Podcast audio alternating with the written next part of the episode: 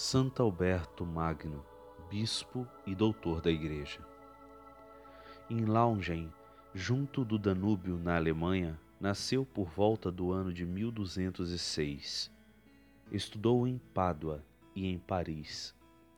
Aceito entre os frades pregadores, foi excelente mestre em diversos lugares. Sagrado bispo de Ratisbona, empenhou-se sem cessar por firmar a paz entre os povos e cidades. Escreveu ótimos livros em bem das ciências sagradas e naturais. Morreu em Colônia no ano de 1280. Pastor e doutor para a edificação do corpo de Cristo.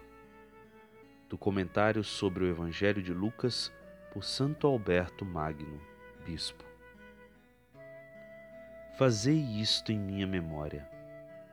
Duas coisas há que notar aqui.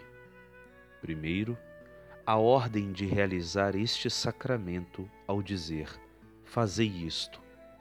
Segundo, que é um memorial do Senhor que se encaminhava para a morte por nós.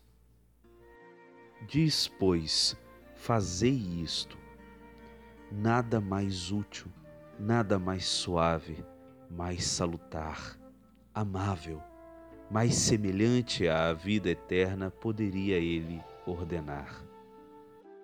Vamos mostrar um por um estes predicados.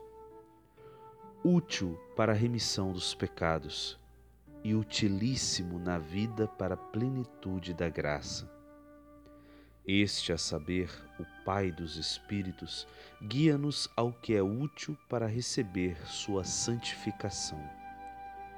Porque a santificação está em seu sacrifício, isto é, quando se ofereceu no mistério, tanto ao Pai em nosso favor, quanto a nós para nossa união. Por eles, santifico-me a mim mesmo Cristo, que, imaculado, pelo Espírito Santo se ofereceu a Deus, purificará nossa consciência das obras mortas para servirmos ao Deus vivo. Nada igualmente mais suave, mais suave do que aquilo onde Deus mostra toda a sua doçura para conosco, não se pode imaginar. Concedeste-lhes o pão do céu, preparado sem esforço, tendo em si todo o deleite e todo o sabor.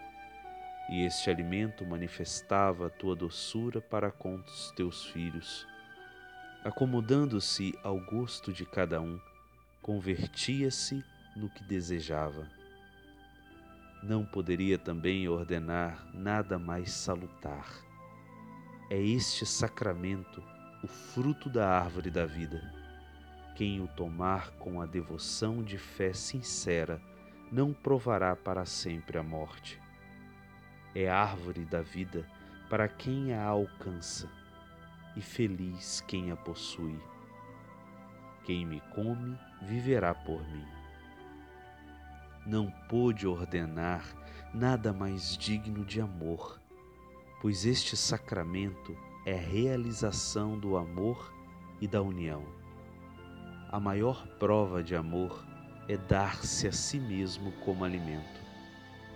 Se não disseram os companheiros de minha tenda, quem nos dera de suas carnes para saciar nossa fome?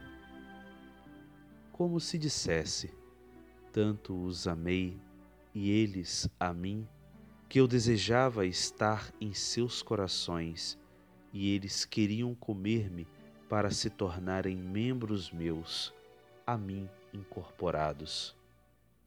Não lhes seria possível unir-se mais íntima, nem mais naturalmente a mim e eu a eles. E ainda, nada mais semelhante à vida eterna poderia determinar, porque a continuidade da vida eterna vem de que Deus por sua doçura, se infunde naqueles que vivem a felicidade.